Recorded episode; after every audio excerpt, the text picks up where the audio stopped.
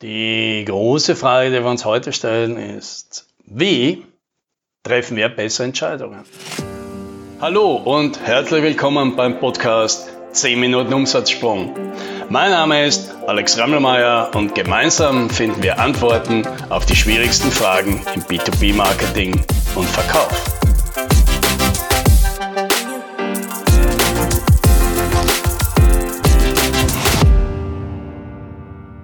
Manchmal haben sie recht, die Kunden, wenn sie sich nicht für uns entscheiden. Aber oft eben auch nicht. Vor allem dann, wenn sie sich dann dazu entscheiden, lieber mal gar nichts zu tun. Denn selten ist nichts zu tun die beste Entscheidung. Ja, die Erklärungen, ja, die, die, die, die Kunden dafür finden, sind dann immer dieselben. Ja, es ist zu teuer, es ist gerade kein guter Zeitpunkt, wir wissen nicht, ob das funktioniert, wir kriegen keine Einigung zustande, was weiß denn ich.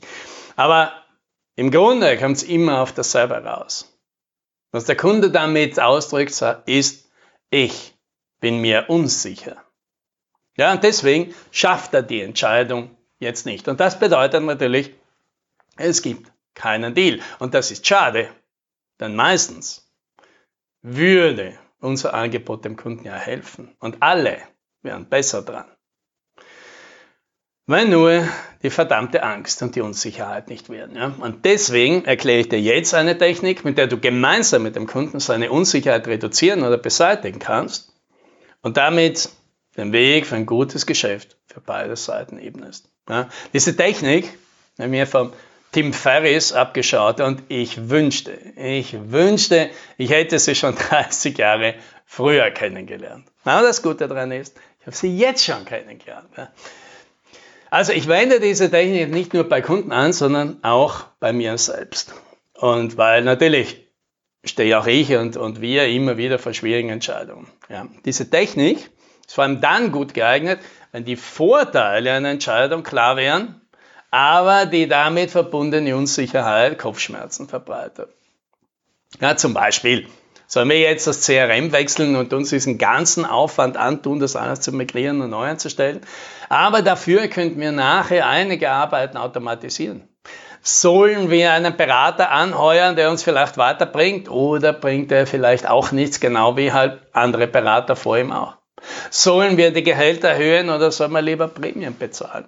Ja, es sind schwierige Entscheidungen mit langfristigen Auswirkungen. Ja, da zahlt es sich aus, mal zehn Minuten zu investieren.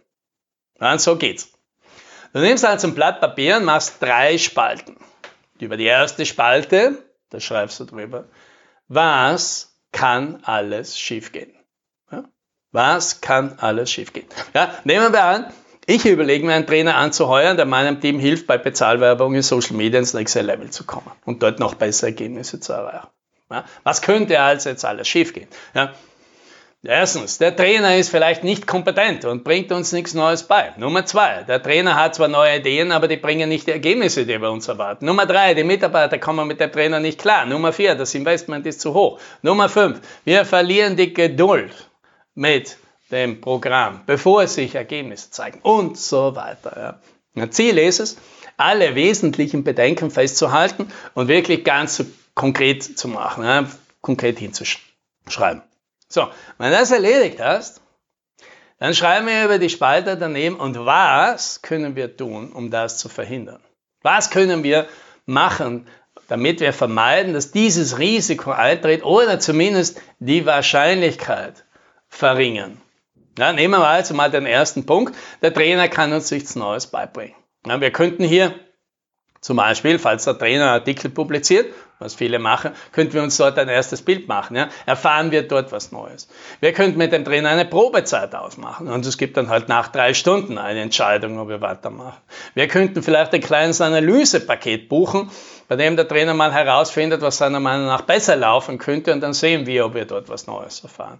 Oder wir könnten den Trainer selbst fragen, ja, eine gute Idee. Was würden er vorschlagen, weil wahrscheinlich sind wir jetzt nicht die Ersten, die dieses Thema haben. Und er hat schon einen guten Vorschlag dazu. Ja, und damit entstehen jetzt eine Reihe von Ideen. Ja. Viele von diesen Ideen werden schon auf der Hand liegen. Aber das Wichtigste, das Wichtigste ist aber, dass wir dabei mit dieser Übung schwarz auf weiß sehen, dass wir viel mehr tun können, um dieses Risiko zu reduzieren, als wir anfangs dachten.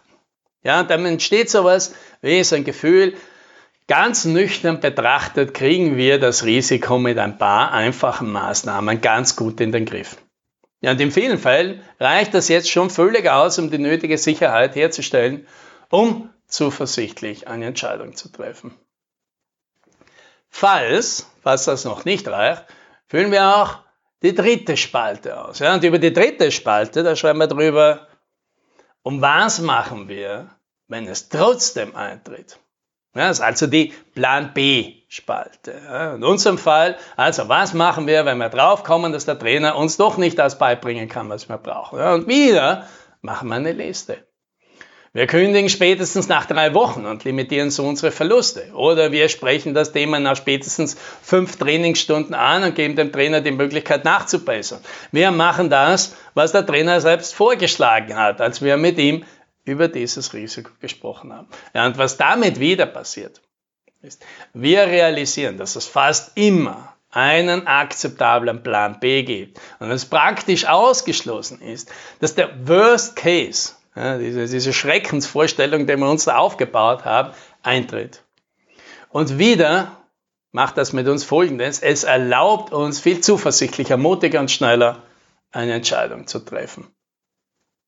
Ja, und genauso geht es unseren Kunden, wenn wir mit ihnen diese Übung durchführen. Ja, es ist natürlich ein bisschen zeitaufwendig, weil man jetzt versucht, wirklich alles abzudecken, aber es ist meistens ja eh nicht äh, wichtig, das, weil in der Regel gibt es ein, zwei, drei ganz wichtige Punkte und dann kümmert man sich um die und dann hat man die Übung in der Regel in einer Viertelstunde durch. Ja, und dann wird für den Kunden dieses Risiko, dass er gefühlsmäßig so groß ist, äh, viel handhabbarer und oft tritt dann sichtbar Erleichterung ein, wenn die Erkenntnis wächst, was soll denn schon wirklich passieren. Ja, wir machen einfach vorher X und Y und dann vereinbaren wir noch Z und dann kann eigentlich gar nichts mehr schiefgehen. Ja, und plötzlich stehen dann nicht mehr der Deal selbst zur Debatte, sondern es werden halt noch ein paar Spielregeln verhandelt. Ja, das ist wesentlich konkreter als irgendwelche vagen emotionalen Sorgen. Ja, beide Parteien merken an diesem Punkt, sie sind schon sehr nah an einer Einigung und damit sind sie in der Regel auch sehr kompromissbereich. Und das, das bringt dann oft den Deal über die Ziellinie. Und beide haben was davon. So soll das sein. Happy Selling!